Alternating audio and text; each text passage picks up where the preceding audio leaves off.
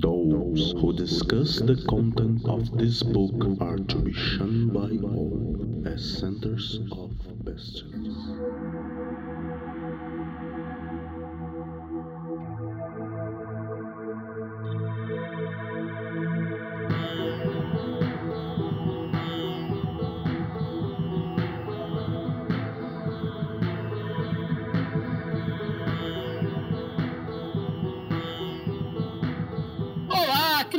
Do abismo! Está começando mais um Foco de Pestilência, o seu podcast sobre magia, iluminismo científico e outras esoterices.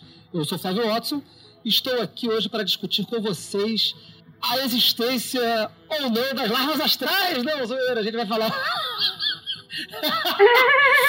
A gente vai falar a importância da higiene astral para você não ficar com o corpo coberto de parasitas astrais e outras criaturas nefastas no seu corpinho astral, que tem que ser sempre saudável. E para discutir isso hoje, nós temos aqui Mariana Falcão. De novo, sem frase, mas isso aí, gente. Um banhozinho é um bom banhonimento, como o Flávio já ensinou.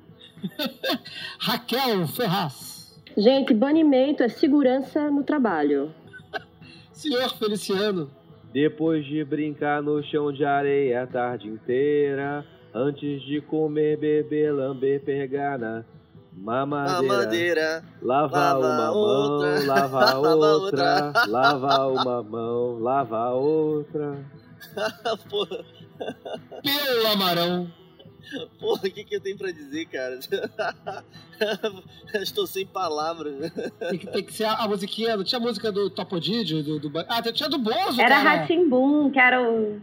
que ele lava, o- lava o pezinho, lava a cabeça. É do, é do Radim- essa é do Ratimbum. Essa é do Ratimbum, é. É. É, tinha do, do Topodídio, tinha do, do, do Bozo, lave o pé, lave o, o fazedor. Ah, não, o fazedor tira do Topodídio. Enfim, o foco. Tem que ensinar os homens a lavar o fazedor de xixi também. Isso aí é perigoso. É, o foco. Lave o fazedor de xixi antes de fazer magia astral, isso é muito importante. É, magia sexual. Qualquer tipo de coisa sexual é, dá, dá câncer do pinto. Magia astral você tem que lavar o umbigo, que todo mundo sabe que o umbigo é uma porta aberta para as lavas astrais entrarem no seu intestino astral. Tem que botar band-aid no umbigo quando sair de casa. Eu aprendi isso já. Que aí eu, eu tô tranquila, se eu tô de band-aid no umbigo. Não é? É Exatamente. É a sabedoria ancestral. Todo mundo sabe que as larvas astrais, quando elas veem o band-aid, elas acham que é uma parede e aí elas seguem adiante.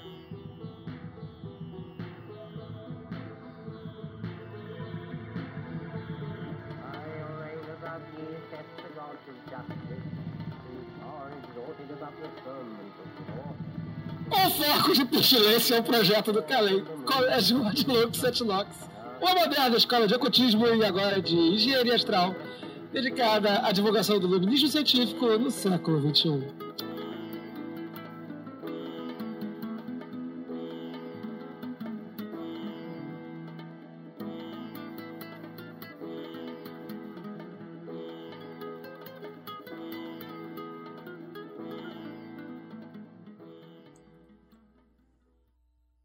Antes do programa, vamos aos recadinhos do dia.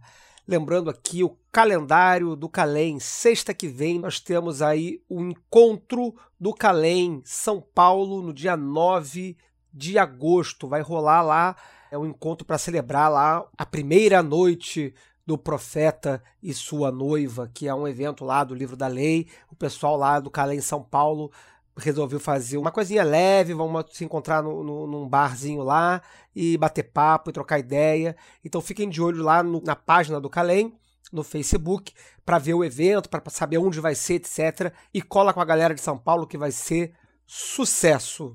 Já no Rio de Janeiro, no dia 10, no sábado, 10 de agosto, começa o curso de magia planetária aqui no Calem RJ.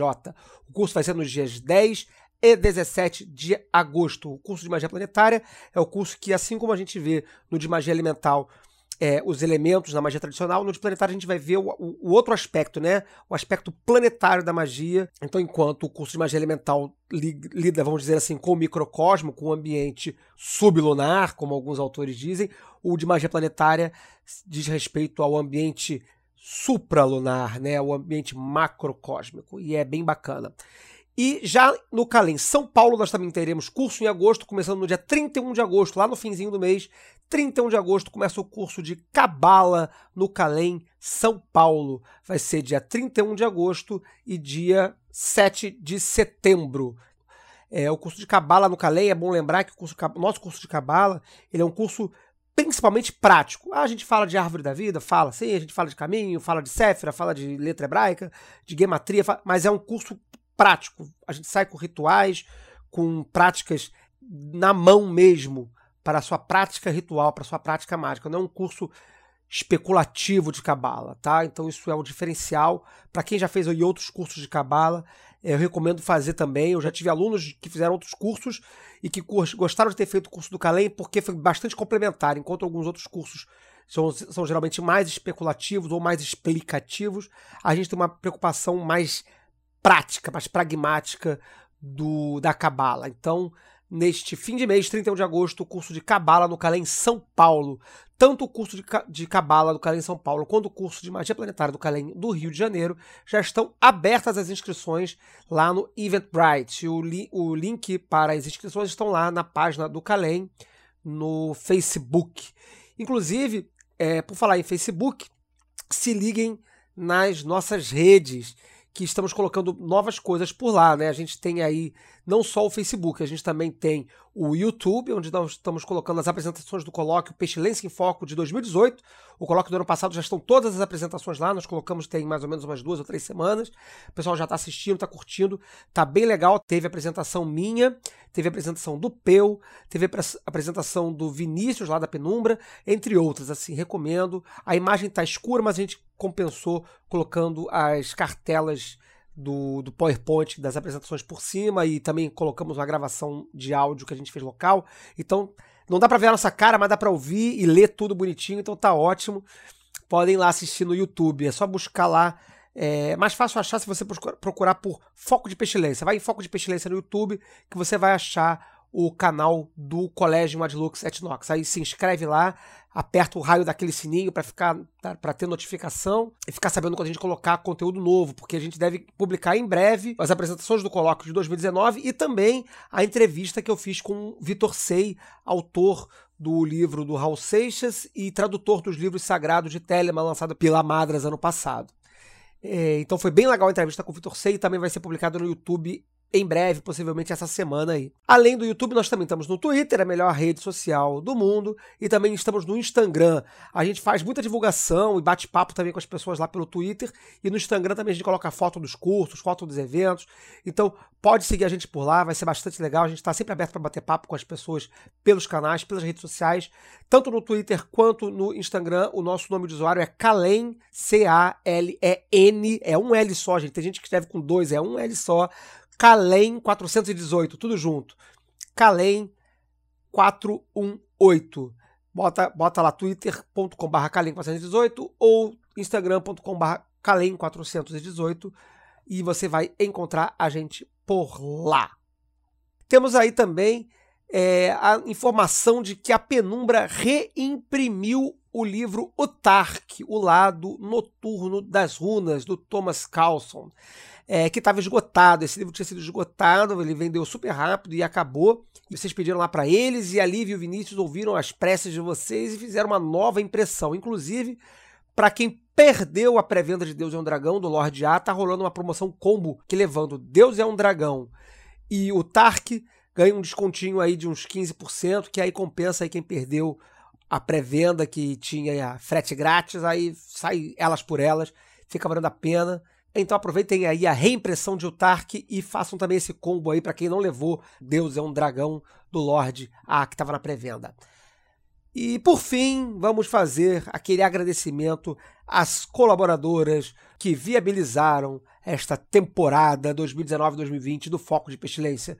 Nossas colaboradoras são Ademilson Ângelo Cabral, Adílio Jorge Marques, Adriano de Paula Soledad, Afrânio Marino Farias Medeiros Júnior, Agronopolos Álvaro Araújo, André Luiz Buranelli Vieira, André Moreira Coelho de Souza, Bernardo Malamute Haribê, Danilo Nóbrega, Diogo Ribeiro de Jesus, Francisco Faria, Gabriel Simão, Gisele Souza, Harry Haller, Horácio José Moreira Ribeiro, Isabela Giordano, Jairo, Jorge Braga, Octarina, Maurício de Oliveira Cirino, Pablo Roveroni, Paulo Berti, Sabrina Tessaro, Vinícius da Veiga Alves, Vinícius de Melo Rosa, Vinícius Pereira de Mesquita e Vitor Sei.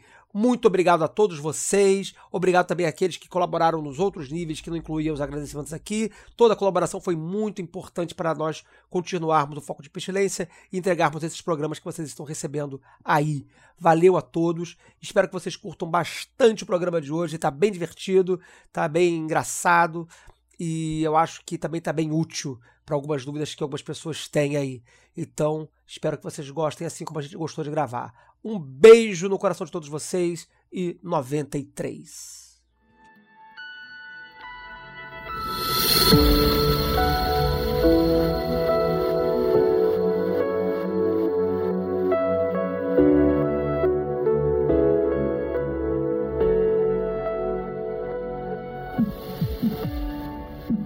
Já tem uma zoeira total aqui esse programa. Que, que, assim, a verdade é que o, o, o, mundo mágico ele, ele tem várias preocupações com a segurança do magista. A gente falou um pouco sobre isso no programa passado, sobre psicologia, né? Que a, a magia ela deve ser feita com cuidado, então ela mata, não enlouquece, etc.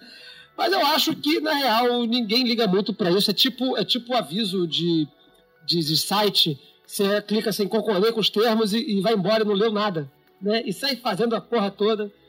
E só que será que tem mesmo que tomar cuidado ou dá para sair clicando nas coisas? Então hoje a gente vai fazer um programa sobre isso, sobre essa questão da, da higiene astral, das, como, como evitar ficar astralmente infectado pelas terríveis larvas astrais. Então, para começar com esse. Ou, outras coisas, né? Além de larva astral, sei lá. Então, para começar esse papo terrível e, e, profilático, nós vamos hoje falando sobre o que raios são as larvas astrais. A gente estava zoando aqui no, no, no off aqui do programa antes da gente começar e a gente falou meio de zoeira, e, mas a verdade é que larva astral é um assunto que, que tá, na, tá na boca do povo e, e tem que passar sabão. Ah. Eu quero Nossa, saber o que que, que é, gente. Eu nunca ouvi falar em lava astral na vida. Eu tô aí andando insegura pelo mundo sem saber que eu tinha que estar me preocupando com lava astral. Então, mas você Alguém tá falando, me explica. Você tá falando essa parada, mas a gente conheceu e, e- e trabalhou com uma aluna um bilhão de anos atrás, antes da última glaciação, quando a loja Nova Isa ainda existia. E a pessoa, ela tinha um temor, o plano astral, ele estava aqui, né, ao redor. Então, a, a qualquer momento ao longo do dia, as larvas astrais passavam e roçavam o corpo astral daquela pessoa. E ela vivia uma existência onde ela estava continuamente sofrendo Bulinação, de bulinação larva astral. astral. A larva astral vinha e dava uma bulinada nela de leve. E a, e a meta mágica daquela pessoa era, era se livrar dessa, dessa coisa terrível. Eu só me lembro daquela música do Raul Seixas, Paranoia, sabe? Imagina como é que é você viver assim. Exatamente, isso aí é quase tão terrível quanto você é, realizar que a onisciência de Deus significa que ele está embaixo da privada enquanto você está fazendo cocô. Fiquem com essa imagem na mente de vocês agora. Exatamente. Tá sozinho no banheiro? Mas aí Ah, é ruim não. pra Deus, que tá me vendo de um ângulo escroto fazendo cocô. Eu sigo ele minha vida, não? É, ele que controla a onisciência dele, que eu não tenho nada a ver com isso. Mas assim, é- é- esse, esse ponto da, da sujeira é, é maneiro pelo seguinte: é, a higiene, como a gente conhece hoje, é, ela foi muito zoada pela igreja cristã, que parece que antes disso as pessoas efetivamente tomavam banho, e essa ideia que a gente tem da Idade Média com pessoas sujas foi por uma prática da igreja de dizer que o banho que te deixava doente, que na verdade é, você precisava daquelas crostas de sujeira, que isso era saudável. Então você tem essa intromissão da, da, da igreja cristã dizendo que as pessoas são sujas, ou que ela tem esse, esse potencial de sujo, e culmina num, num, tipo assim, uma piada que tem no Family Guy, que o cara que educar o bebê sobre fazer cocô, e aí ele vai numa livraria e fala assim, pô, você me recomenda alguma coisa? Tenho um filho que é bebê e tal. E aí ele fala assim, ó, tem esse livro aqui do que o cocô feliz, que viaja no, no esgoto. Aí eu falei, não, não, isso não é muito bem com a minha linha de educação, não. Aí tem esse outro aqui que é tipo o sistema digestivo e a natureza e o adubo. Aí que fala, não, não, eu queria uma coisa mais cristã. Aí fala assim, olha, tem esse aqui que é o cocô é o mal saindo de você e a culpa é sua.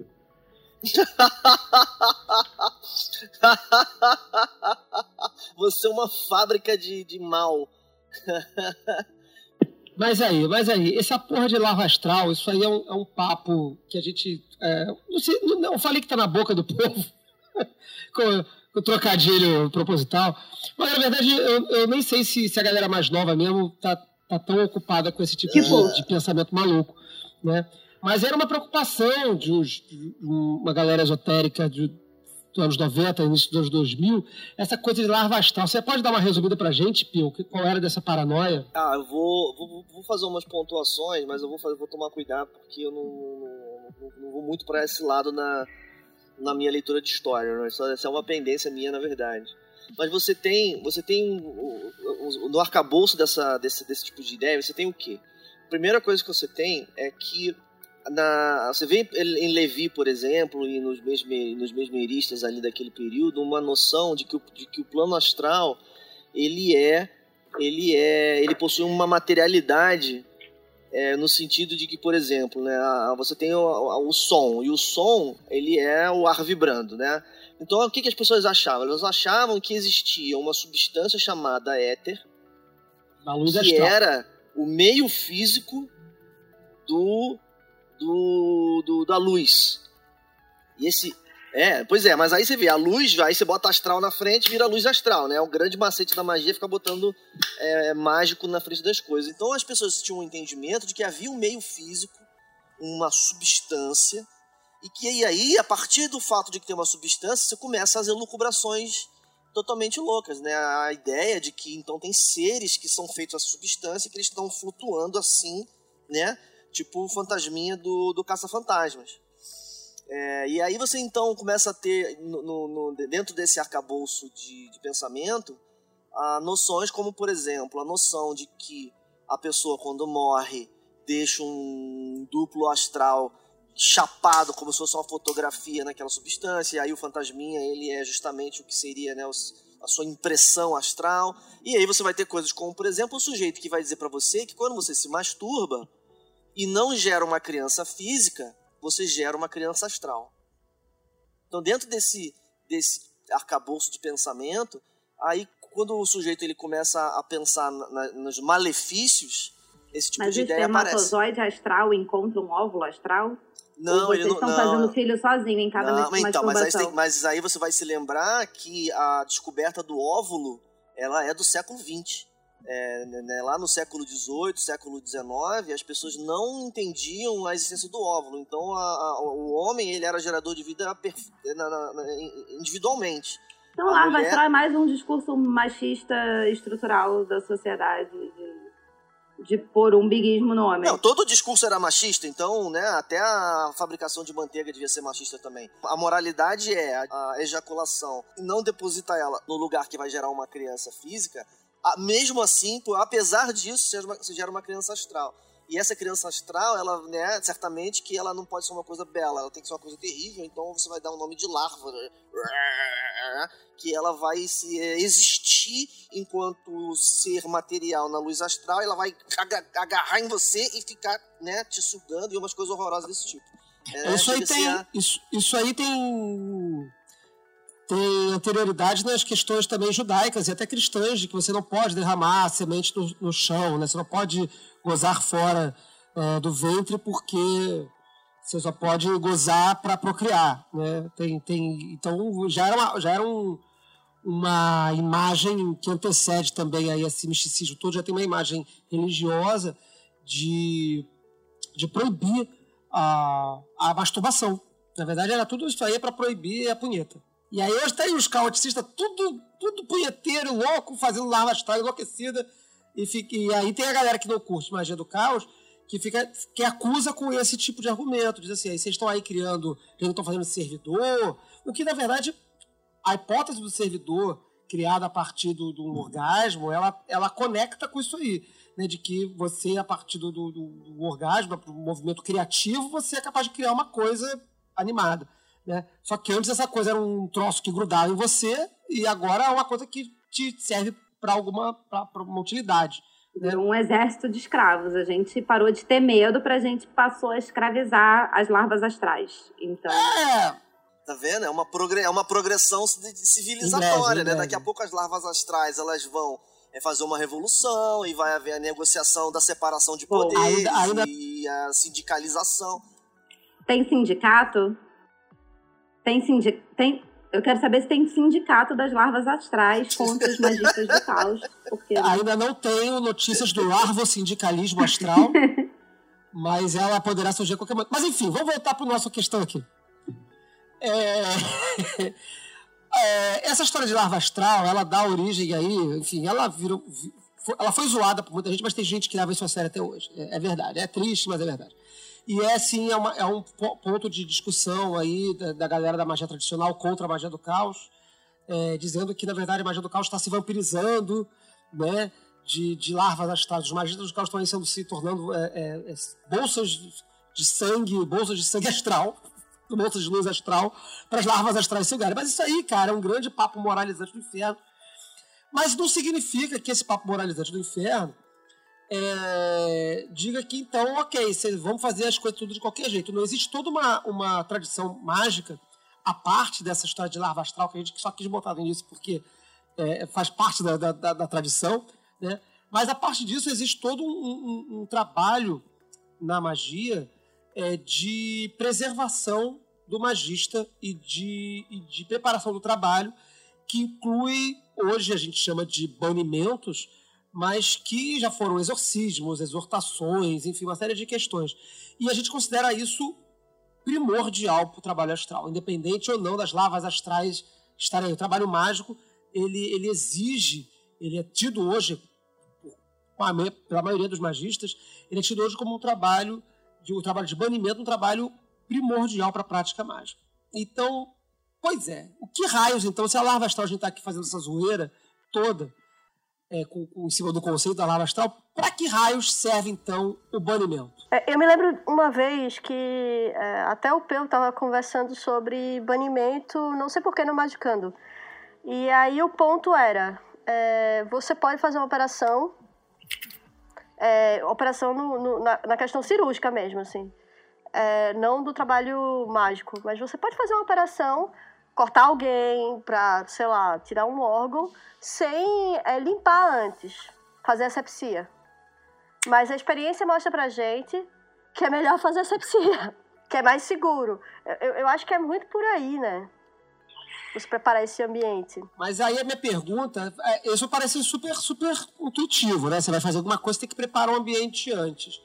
Mas o que exatamente significa essa preparação do ambiente? Quer dizer, em, em termos práticos, né? Eu estou fazendo o quê? Porque assim, quando você está fazendo uma cirurgia e vai fazer uma asepsia para evitar que o corpo seja o corpo que você vai operar seja contaminado por vermes que os astrais são micro, micro, é, é, micróbios do mundo infeccioso normal aqui, bactérias, etc. Né? A gente sabe que existe isso. Mas é aqui, eu vou fazer uma operação mágica, vou fazer uma cerimônia. O que, que eu estou banindo? Que, que eu tô me, do que, que eu estou me protegendo ao botar minhas luvas na forma de um banimento? É, a gente já problematizou isso várias vezes. É, realmente, é, em algum episódio, em, em alguma participação minha, em algum programa um tempão atrás, eu cheguei a, a, a pontuar isso. Né? A gente usa a palavra banimento, né? É, pela via pela via via em inglês, né, que é de banishing, é, muito provavelmente, vai ser, eu não vou conseguir fazer o rastro da, da história do termo, né? Mas é muito provavelmente porque o grimório, a tradição de grimório europeia, ela é uma tradição em que você constrange o fenômeno, uhum. assim como é, numa narrativa de constrangimento, como se você pegasse um vassalo e obrigasse ele a obedecer. É, então, o início da cerimônia ele é um setup de autoridade em que você vai chamando a, a autoridade até que você investido de autoridade, você consegue então constranger o vassalo. Mas então o que acontece depois da cerimônia? Acontece a licença para partir. Só que a, a, a, expressão licença para partir, ela, ela é fofa demais para aquilo que você lê lá na prática, né? Porque é, os, os espíritos benéficos, até tudo bem. Você vai dizer pro, é, pro espírito benéfico, ah, tá bom, obrigado por você ter vindo aqui, mas agora eu tá tudo bem, você já pode ir. Mas se for um espírito maligno, a, a, a presunção é de que ele deseja te sacanear. Então, se você simplesmente disser para ele, ah, eu terminei aqui e vou embora, ele permanece na sua casa e vai então ficar habitando a sua casa para fazer de tudo para arruinar a sua vida. Então o que você vai fazer? Você não vai dar licença para partir, você vai expulsá-lo. Mas você vê que o arcabouço dessa história é a de que existe um sujeito que vem, ele se desloca fisicamente até onde você está, por força do, do, do, do, constrangimento que você impôs. Aí na hora de ele ir embora, ele não quer ir embora, ele quer ficar aqui atazanando sua vida e você quer expulsá-lo para fora. Então você repara que naquele contexto, banir era, era, era banir no sentido da rua. Você tá expulsando a pessoa, tá botando ela para fora de casa. Uma coisa meio que nem os vampiros que só podem entrar nos lugares que eles são convidados. É, sim, porque você porque tem esse entendimento extremamente é, é, materialista de que tem um sujeito que anda, mas aí ele tenta entrar e não consegue né? Porque tem uma fisicalidade ali de algum tipo. Ele tenta e não consegue. Ele teria que, né, ter uma, ter uma regra que o impede. Então, na inversa, o espírito ele não quer ir embora de jeito nenhum e você precisa tomar uma ação de força, usufruindo de uma força para expulsá-lo contra a sua vontade. Então, portanto, a palavra banimento ela é coerente nesse, nesse, nesse contexto aí. Só que muito provavelmente para nós ela é nonsense por que, que ela seria nonsense? Porque todo esse arcabouço a gente não compartilha mais. A gente vive um, uma experiência é, mágica que nem sempre está povoada desse universo riquíssimo de, de, monstruosidades astrais habitando com a gente aí. Né? Mas, de qualquer forma, a gente é, realiza o, o banimento hoje, contemporaneamente, como forma também de preparação para a prática mágica, né? Quer dizer, a gente realiza hoje, antes de realizar qualquer, qualquer cerimônia, é instruído que a gente realize um tipo de banimento. Existem vários tipos aí. O mais famoso de todos, o mais tradicional que a gente vê nas, na, na, nos debates, nas instruções ao redor, é o ritual menor do pentagrama, que foi desenvolvido provavelmente lá na Golden Dawn, lá na, na, na Ordem Hermética da Aurora Dourada, a partir de uma mistura de orações judaicas e de, de outras instruções cabalísticas e tal, para de modo que o operador, ao começar uma operação mágica, ele esteja com o ambiente limpo. Mas aí a minha pergunta retorna, né? A gente teve aí toda a questão histórica dos banimentos dos espíritos que, nós, que eram invocados para as cerimônias, ou até a limpeza do espaço é, de outras influências ali. Mas hoje, quando nós fazemos uma cerimônia, é, estamos fazendo essa, esse banimento astral esse banimento uh, mágico, o que, que a gente está, o que, qual, qual, a importância disso, não o quê, mas qual a importância que a gente entende hoje que isso tem para a prática mágica em si? Por que, que nós damos tanto valor ao banimento antes das operações? Ou até mesmo é, cotidiano, né? Eu vejo o banimento mais como uma, uma sintonização de si mesmo, seja o seu corpo, seja o seu mental, seja aí quaisquer outros corpos que venham no, na crença da pessoa, mas uma sintonização e uma estabilização daquele ser para que a prática mágica possa estar de acordo. Eu enxergo mais dessa forma do que propriamente expulsar aí bichinhos não desejados. É, continuando o raciocínio de, de, de, Mari, a gente pegar o RMP, né? Ele tem um. É, ele fala sobre banimento, mas ele também fala sobre equilíbrio dos elementos, né? Pelo, eu não estou falando é, sobre outras formas de banimento, mas no caso o que a gente trabalha no Calem, que é o RMP. Ele também trabalha com os elementos para o equilíbrio disso, e eu acho que o, o, terceiro ponto que eu colocaria seria justamente isso que a Mari pontuou. É um estado de presença Legal completa. Isso. Legal isso de estado de presença completa, curti é um, extra, é um estado de presença completa que faz, que faz sentido se a gente pensar que é banir, excluir o externo. Exato, acho que é isso que eu quis chamar de sintonização mesmo. É, sair desse mundo mundano e me conectar completamente Exato. comigo e estar com a presença completa. Exato. Eu acho que tem esses três pontos. Essas coisas elas respondem a uma prática comum que é, é que se você fala ela, ela é absurda em termos, porque você bane no início. Ou não. Tem gente que bane no início e no Não, fim. sim, tudo bem, mas o do fim, então, o do fim é, é, é perfeitamente justificável, porque dentro Uhum. da, da, da lógica é, é, histórica, você bane no fim. Porque faz sentido você banir no fim. Você convoca e bane. Mas por que você bane no início? Né, Aí você vai ver, por exemplo, que banir no início é moderno. Não tem banimento no início no Grimório medieval. Porque o arcabouço é, conceitual do Grimório medieval ele não é um de higiene, né? Ele é um de autoridade e de é, presença física. Então o banimento lá do é, salomônico ele quer que ele quer expulsar a visita que está demorando muito já, já já demorou muito aqui visita, volta para casa. A gente tem uma perspectiva de higiene, então para nós é, banir no final não é suficiente, a gente tem que banir no início. E, e o banimento no início é moderno. E se a gente trocar o nome banimento para Dá, organização? dá- dá um desenvolvimento aí da sua ideia aí. Eu, eu, eu acho que eu te acompanhei, mas eu, eu quero. Explora aí mais isso. É, quando a gente fala do banimento, tem essa- toda essa discussão do, do expulsar, do limpar, etc. Mas na prática moderna, principalmente quando a gente faz o RMP, o que a gente quer é basicamente alocar cada coisa em sua caixa, organizar. é, da mesma forma que você vai receber uma visita, você organiza a sua casa, mas você organiza dentro daquele parâmetro que a sua ca- casa é possível ser organizada, ou dentro do que você enxerga que é uma organização de casa. Ah, quando você fala organizar, você está falando de fazer faxina. É, às vezes não necessariamente você fazer uma limpeza, mas você colocar as coisas no lugar. Tipo assim, vou tirar essas roupas que não pertencem à sala, porque na minha cabeça elas não pertencem à sala, e vou botá-las no armário. Não preciso passar um pano no chão, mas eu preciso colocar as coisas no lugar onde eu me sinto à vontade de olhar e falar assim, isso aqui tá no lugar correto.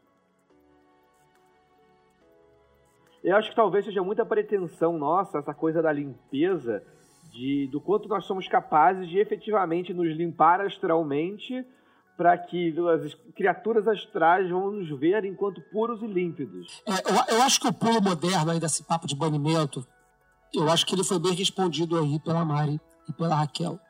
Né? E eu acho que tem a ver com o que você está falando. Né? Quando a gente faz essa metáfora da limpeza astral, né? de, de, de que a gente vai preparar. o- Eu acho que o Peu falou isso no programa aí atrás, né? que, que banimento é higiene. Né? Eu acho que essa metáfora da higiene, ela está hoje, modernamente falando, ela está muito, muito, muito afim a essa ideia de organização que você está trazendo, mas que é essa ideia de centralização. Né? Quer dizer, como é que eu vou executar um trabalho que exige determinadas características é, mentais ou astrais ou, ou místicas do praticante se o praticante não está devidamente preparado para realizar essas atividades. Né? Então parece que o banimento ele, ele, ele é trazido para o início da cerimônia contemporaneamente, porque de alguma forma, é, eu tenho até meus palpites, mas de alguma forma, entre esses banimentos, esses, esses, esses exorcismos dos grimórios medievais e, e, e até o Renascimento, esses, esses exorcismos dos espíritos, essas licenças para partir que surgem nesses, nesses textos, eles passam a integrar o início das cerimônias no contemporâneo, no moderno, pelo menos, né?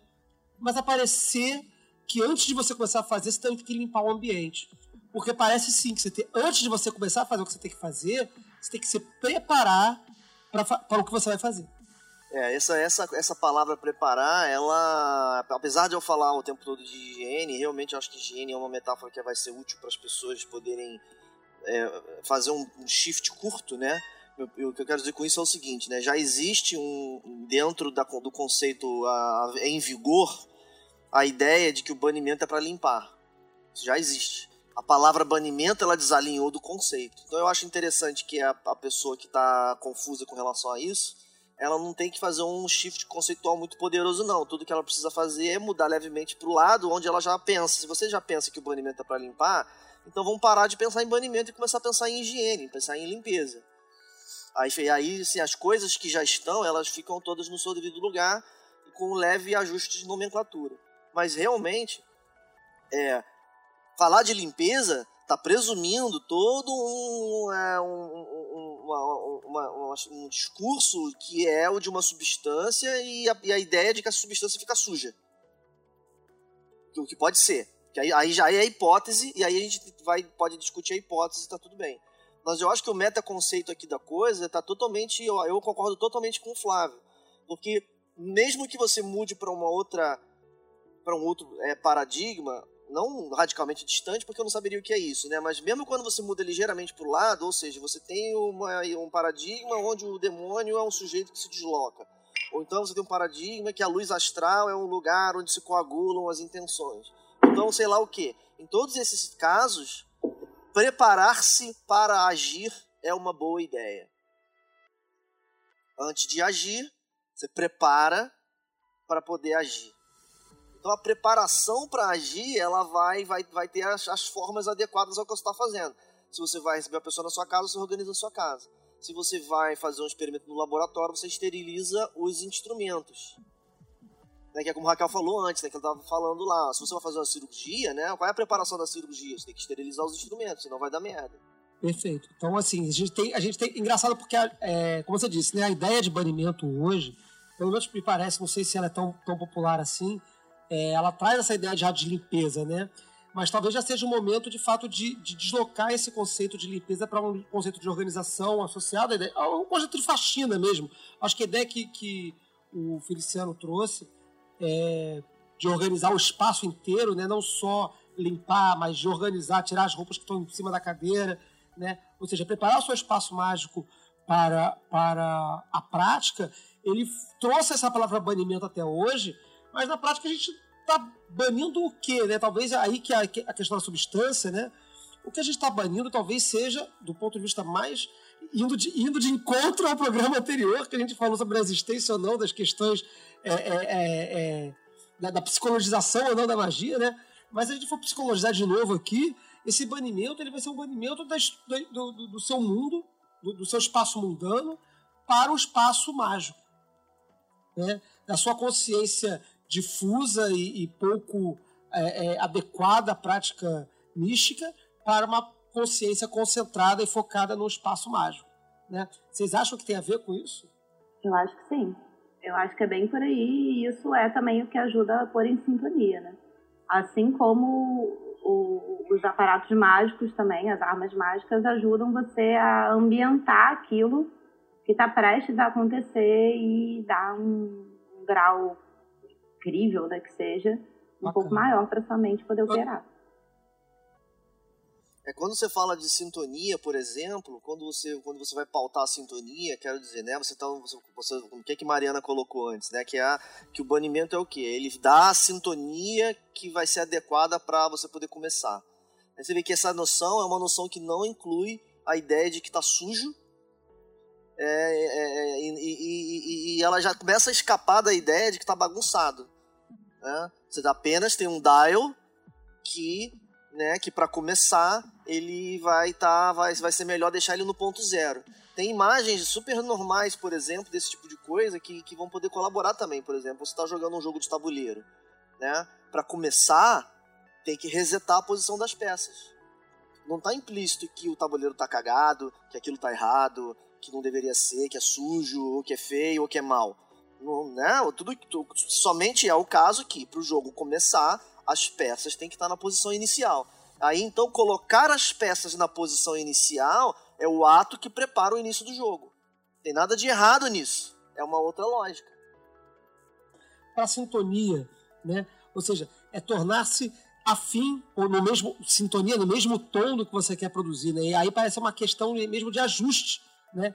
De colocar algo que está fora de calibragem ou fora de, do, do, seu melhor, do seu melhor forma de operar para ela se operar como, como um, um, algo de, de, modo adequado, ou seja, calibrado para aquele fim. Uma balança, você só pode utilizar a balança se ela estiver calibrada para operar do, do, da forma como, como ela deve ser feita. Né? Se você simplesmente pegar uma balança qualquer sem calibragem alguma, ela vai dar o resultado totalmente zoado. É, temos uma mensagem aqui do Vinícius Rosa, é isso mesmo? Estou lendo aqui. O elemento inicial como conexão afinamento. Ah, sim. O, o que o Vinícius está trazendo para a gente aqui é se a gente enxerga o banimento inicial como conexão, afinamento, sintonia, e o final como desconexão. É, você, você, você, é, se a gente levar essa ideia de sintonia é, à frente, seria retornar. Se, se isso aqui fosse um dial de rádio, né? Você, você se afina para cá no, na sintonia que você quer trabalhar, só que essa sintonia não, de repente não é adequada para você voltar para o mundo é, é, pro mundano, então você, você desconecta, se desconecta daquela sintonia e anda novamente para outro espaço. Eu acho que é uma, uma metáfora boa, sim. A, o banimento final te, te joga de volta é, no espaço que... é, é, mundano. Mas se bem que não sei, fiquei agora com uma dúvida aqui da cabeça. O que eu acho que vai ajudar a, a, a pintar esse quadro aí é, é, é posicionar o banimento é, e, é, e, a invocação é. também que, que, vai ter depois, né? Porque você faz banimento no início. Por que, que a gente fala que tem banimento no início e banimento no final? Porque tem alguma coisa no meio. Né? E aí então a gente vai caracterizar o banimento como contra... em contraste com o que está no meio aqui, né? Porque senão seria um banimento seguido de banimento, né? Aí sei lá, né? O que, que é isso? Não seria o que. Não sei o que, que seria isso, né? Qual, qual que é então o contraste entre o banimento inicial e o que está no meio, e depois o que está no meio e o banimento final, né? Aí a gente vai caracterizar melhor essa questão. Que é um pouco a analogia do sanduíche que eu sempre faço para explicar essas coisas. Tipo, pensando o banimento como os dois pães, o que vem no meio que você vai fazer depois, se for trabalho de sonho, então você tem que fazer o banimento antes de dormir e quando acordar. Mas se for um trabalho de ritual, você vai fazer antes e depois daquele ritual. É tipo, são os pães do sanduíche. O recheio ali vai ser incrementado como quiser. É, até porque a fórmula tradicional é, é bem, bem beabá de, de cerimônia mágica, ela começa com uma série de. de, de ela tem um banimento inicial, mas você faz uma série de invocações e depois que você faz o que você tem que fazer, chamou todo mundo para fazer a sua festinha lá e tal, você fez o que você tem que fazer, e aí você vai banindo geral de novo. Né? Você invocou um monte de gente, depois você começa o processo de banimento sucessivo. Você faz o banimento, banimento dos espíritos, banimento dos planetas, banimento dos elementos. Você vai indo embora do espaço. Você vai desmontando o espaço também, né? E então acho que também essa distinção aí entre o banimento inicial e o banimento final também tem um pouco disso. É entrar nessa sintonia do trabalho mágico e depois desfazer essa sintonia e tudo aquilo que foi preenchido dentro daquele espaço mágico ali. Ele vai sendo desconectado. A ideia de conexão e desconexão é interessante. Eu gostei da ideia que o, que o Vinícius é, trouxe. Eu acho que eu entendi também, né? Porque se, né, é, trata-se de um encaixe, né? Eu suponho que seja essa a questão, né? Você faz o encaixe, aí depois você desencaixa, né? sendo que, esse, sendo que esse encaixe ele seria então a metáfora da, do efeito médio lá que a cerimônia está querendo é, Você produz realizar. os efeitos necessários, faz as invocações necessárias e falar de banimento sem falar de, de invocação fica até um pouco é, estranho, né? Mas é, a gente pode falar, a gente já tem um programa sobre isso, a gente pode falar um pouquinho também. Mas o encaixe é esse evento central da cerimônia, né? O encaixe é esse evento de você é, é, é produzir um efeito, produzir o um efeito, botou a caixinha lá no, na posição correta, desfaz e segue a vida. Mas aí. Eu vejo esse banimento hum. final como um acelerador da desconexão. Não como a única forma de conexão, porque se você faz o, o banimento inicial, faz a operação, invocação, o que quer que seja, e depois não faz nada, não quer dizer que daqui a 84 ah! anos você ainda tá com aquele imposto ali. Não. Em algum não, momento. Não é o caso, mas se você não, larga o carro na calçada com a chave na ignição lá ligado, você vai esgotar a bateria. Sim. Mas o, o que eu estou querendo dizer é essa visão do banimento pós-operação, né? Ele corta a coisa, de, o efeito, a experiência de uma forma mais brusca e mais comandada do que se você deixar ele uh, diluir. Então você acha assim. que, que se você fizer uma operação qualquer e não fizer banimento ao final, esse efeito ele vai se diluir em algum em momento, algum momento e sim. não vai dar ruim. Em ah, mas momento. assim, mas em, que, em algum momento é uma não, coisa, que não, é vai, que não vai dar, dar ruim, é outra coisa. é, que não vai, era isso que eu ia falar, que não vai dar ruim é outra coisa. Se você vai diluir isso, sei lá, por quanto tempo, beleza. O que eu estou querendo dizer é que você é, tira do seu comando não, não botar o banimento no final. O banimento do final serve para você estabelecer que a partir daquele momento, pronto, o que aconteceu ali antes já está tá cortado. Tá né? Já está concluído. Se não fizer, em algum momento ele vai diluir, senão também tá todo mundo andando aqui com larva astral encosto e um monte de bichinho em volta para sempre. E imagina a vida ocupada do, das larvas astrais ficarem acompanhando No todo caso mundo. da larva astral, é, no caso da larva astral, muito provavelmente é a, é a hipótese da larva astral que se derruba, né? Porque né, se as pessoas que fazem masturbação tivessem sendo, tendo a sua vitalidade sugada por larva astral, a humanidade já tinha se extinguido, né? É, mas eu acho que no outro caso, Mário, eu vou colocar o seguinte, né? Eu acho que, que não. Porque se, porque se a gente se a gente está alinhado com aquilo que foi discutido na, na- no debate sobre psicologia, e o ato mágico ele é um ato que gera uma esquizofrenia controlada e você não retorna dessa esquizofrenia, então a gente pode ter a explicação aí para certas pessoas que ficam lelé com magia, Sim, sim. porque vai diluir com o tempo, é, mas pode ser que esse tempo seja 84 anos. É, exato. teria que ver isso aí. Exatamente. A questão é que você não tem um controle de como é o grau de diluição nem o tempo dessa diluição. Então, se ela vai diluir muito pouco em 80 anos, não sabemos. Depende daí do que você andou fazendo também no, entre o sanduíche e o banimento. O meu entendimento também vem com esse limite que vocês tanto falaram, né? É um limite entre o que eu tô fazendo. Eu sou esquizofrênico até aqui. Eu vou trabalhar esse rolê até aqui. Quando eu não dou limite, esse ponto final, parece que a a oração só continua. Essa frase só vai continuar. Se eu não dou um, um- um ponto final, se eu não crio essa fórmula, aí periga dar esses efeitos. Efeitos de 84 anos de, sei lá. É, é, 84 anos parece muito, né? Mas, aí, teria que ser visto realmente, né? E é claro que isso dialoga com a competência do magista, né? Se você não tem a competência de gerar um grande efeito, então que aquilo que vai durar vai ser pouquinho. Mas eu tenho uma experiência pessoal de pegar sete dias, é uma semana, e só fazer invocação e não fazer banimento. E o registro daquela semana foi muito zoado. É uma, foi uma semana extremamente tendenciosa pra mim naquele, naquele efeito. Ah, É, eu tenho eu tenho relato de uma de uma amiga que ela fez uma experiência similar. Ela tava era in- iniciante de estudos esotéricos, estudos mágicos e tal, e ela sentiu que ela precisava é, ativar determinadas características e ela entendeu que isso se daria através do elemento fogo. Ela não fazia ainda magia planetária nem nada mais complexo. Então o que, que ela fez? Ela fez uma sucessão para mais de assim, não foi uma semana não, foram tipo meses, sei lá, três, quatro meses só invocando fogo, sem fazer banimento, nem ela fazia apenas invocação do elemento fogo, fazia um ritual, de- pentagrama de invocação de fogo. E ela relatou depois para mim uma série de questões que foram se acumulando nesse prazo. Eu já tem muitos anos, isso eu vou lembrar agora exatamente todos os episódios, mas que eram perfeitamente encaixadas com, com o que a gente tradicionalmente associa ao elemento fogo, de total desequi- desequilíbrio, desarmonia do, do comportamento dela. Tá?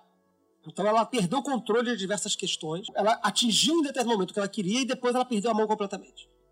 Ela relatou isso para mim. Na verdade, a gente era mais ou menos próximo na época e eu acompanhei um pouco disso, não sabia o que ela tinha feito, depois ela me contou e aí as coisas meio que se encaixaram e foi interessante isso.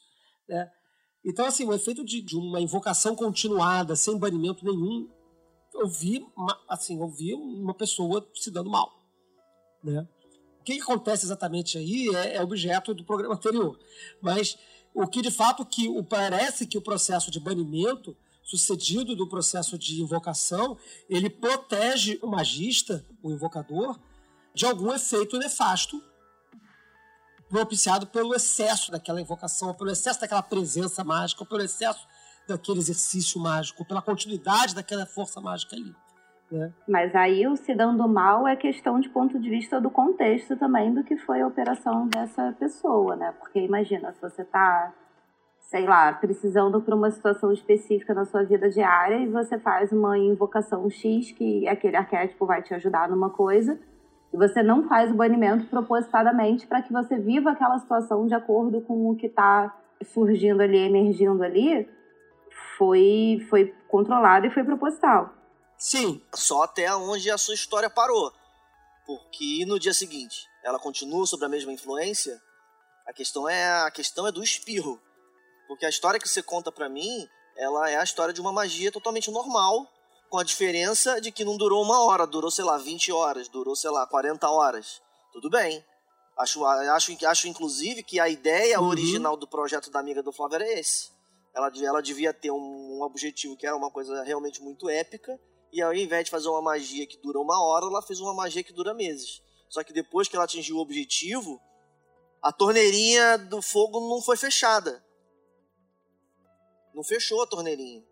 Né? E aí eu até concordo com você, que decidir que o que aconteceu é ruim ou não é ruim é totalmente na, na, na casuística aí da, da, da, situação. Mas aí, ao que parece, a própria pessoa estava achando que, que perdeu o controle. O, o dar ruim ali para ela foi quando ela passou a achar que não estava bom. Simples assim. Tipo assim, não tem nenhuma um, um, uma régua muito, muito maravilhosa e, e, e rígida, não. É, era para ter feito uma coisa e começou a dar ruim. Né? Então, acho que é, dar errado é quando você quando dá o que você não quer e, especialmente, não só não dá o que você quer, como é, dar algo além e que faz mais mal ainda. Deixa eu botar a gata pra fora aqui. Já não, deixa ela, bonitinha. Ela tá reclamando aqui. Vou, vou banir a gata. ah, tem uma opinião aí, bota o microfone pra ela. Mas eu acho que assim, é, eu acho que é interessante também de, é, é pontuar o seguinte, né? Que eu entendi o que a Mariana falou, e, e, eu acho que tem que ser considerado é, ferramenta mágica você fazer um ritual que é de 24, 48 horas mesmo. Você faz uma invocação lá e sai pro mundo é, lá virado na, na questão e faz o que tem que fazer virado na questão. É só que, a, só que aí a gente vai então falar né, de o que, que acontece nas 40 né, depois da, da, da tal da história é, vai banir, né? Que seria então o caso de você fazer o banimento um, dois dias depois. Não, eu estava pontuando mais nessa questão do se dar mal também, né? Porque senão a gente fica muito com, com, com esse discurso moralista do início que a gente estava falando sobre o banimento, de que se não fizer depois se dá mal. Às vezes a intenção da menina era essa, era sair correndo e tacar fogo na porra toda mesmo. Depois ela perdeu um pouco de controle. Mas, né, a que ponto que isso é se dar mal ou não, ou porque a influência ficou ali, é, eu entendi.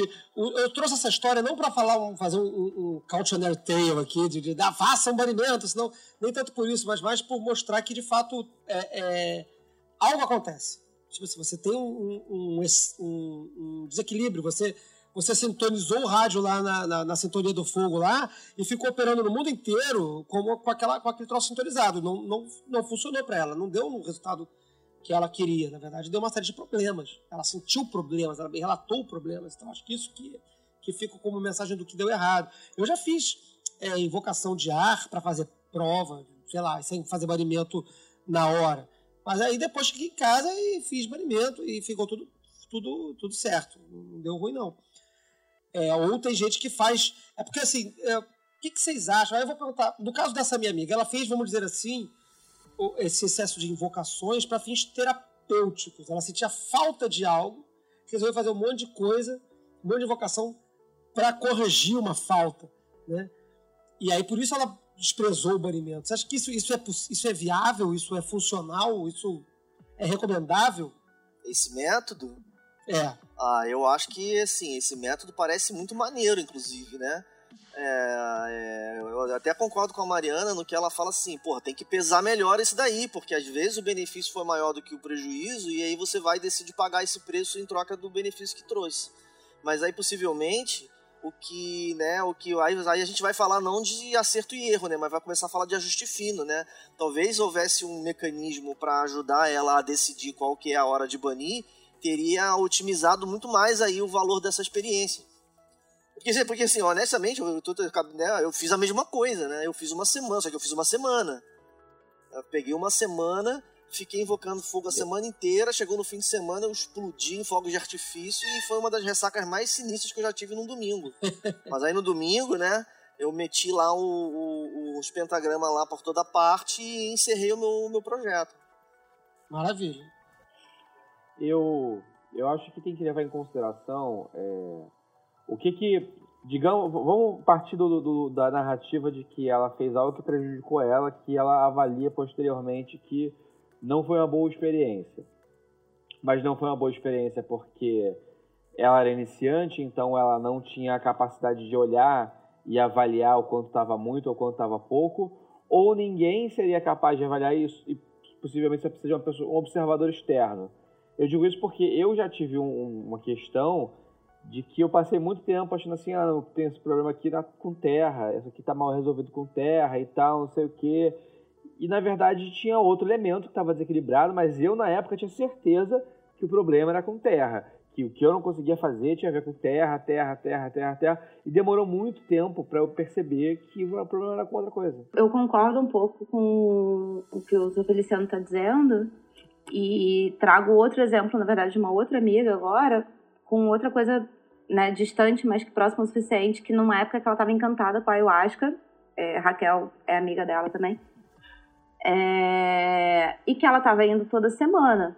E a questão, eu lembro de ter conversado com ela, é tipo, beleza, você tá indo toda semana, você tá abrindo a cabeça pra caralho, você tá tendo aí todas essas visões e trabalhos, o que seja, mas durante a semana você tá tendo tempo de processar sobre isso, de integrar isso na sua vida, porque é um pouco essa questão de você invocar fogo durante meses, meses, meses, mas se chega um momento em que ela não acompanhou e fez a integração disso na vida dela, de dia a dia, vida material, vida de fato, aí a coisa começa a sair de controle e passa a não servir mais ao que e, e, ao chamado, tipo, deu ruim, né?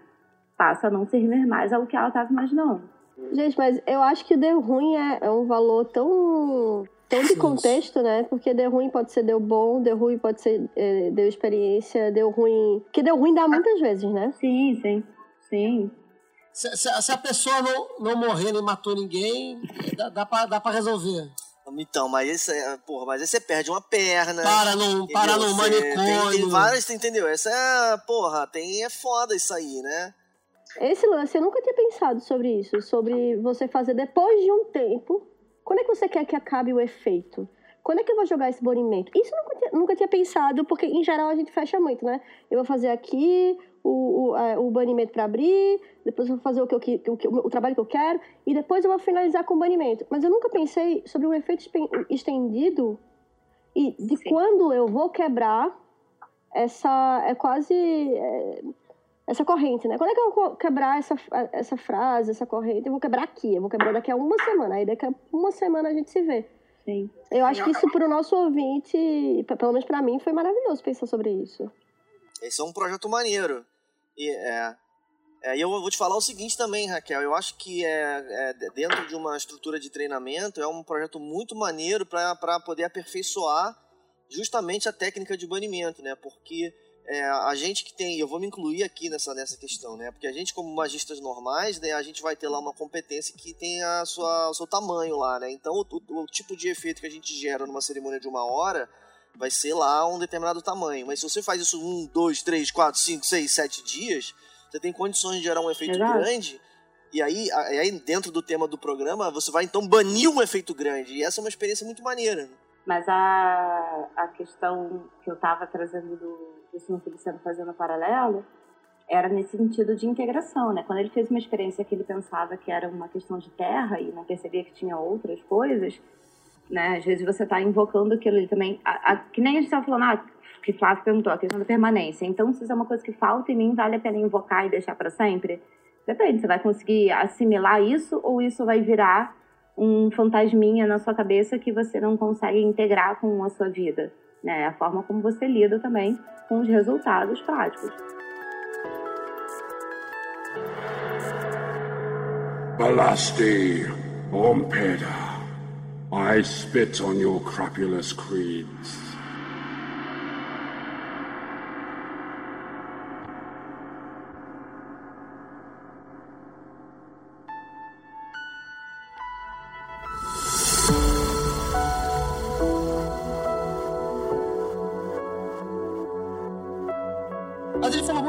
Banimento aqui dentro do contexto cerimonial, né? Precedido e, e seguido a uma, a uma invocação, a uma experiência mágica e tal. Mas e o banimento diário? Qual a importância? Onde é que se enquadra? Porque, assim, várias, várias se não todas, as, as correntes esotéricas, as escolas esotéricas atuais, indicam alguma forma de prática de banimento diário. E dizem que isso é importantíssimo. Crowley fala, então, que é importância cabal, a coisa mais importante da sua vida mágica é fazer ritual menor do pentagrama por que isso é tão importante no dia a dia, não só nesse, fora desse espectro do, do pragmático da experiência mágica, do, do, da cerimônia?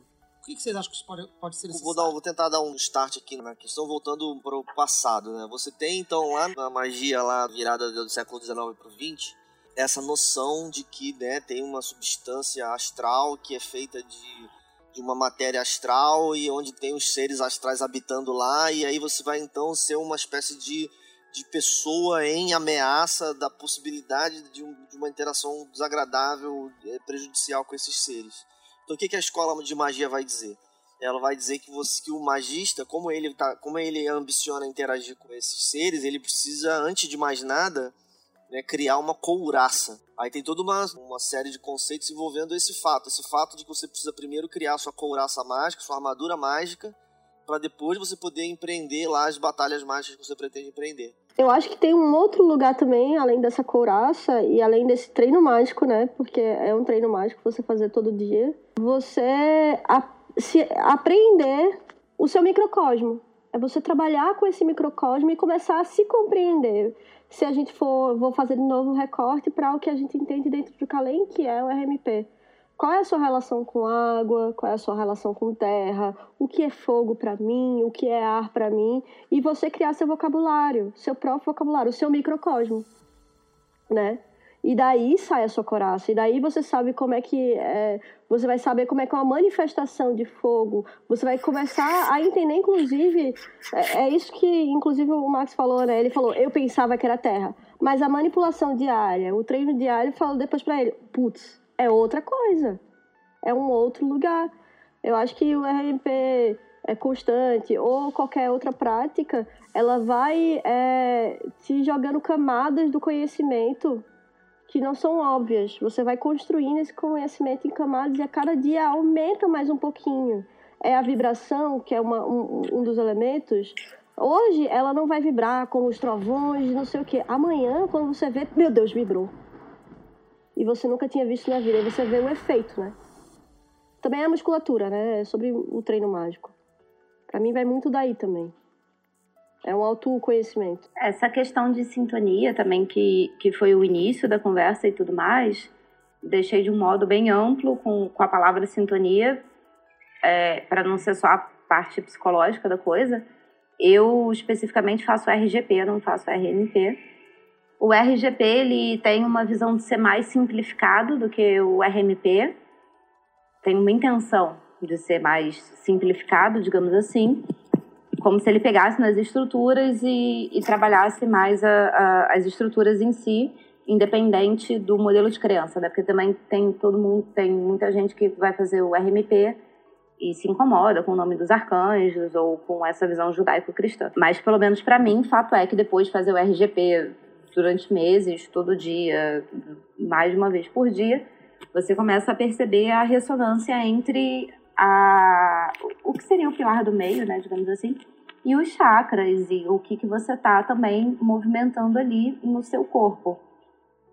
Acho que isso tem bastante a ver com o que a Raquel estava falando da, do microcosmo, né? Mas a questão da sintonização mesmo, né? Você começa, que é um pouco respondendo o que o Flávio estava dizendo antes. Então, para que fazer isso todo dia, ainda que não tenha uma operação mágica, né? Para que que eu tô acordando de manhã e fazendo isso sem ter uma operação mágica?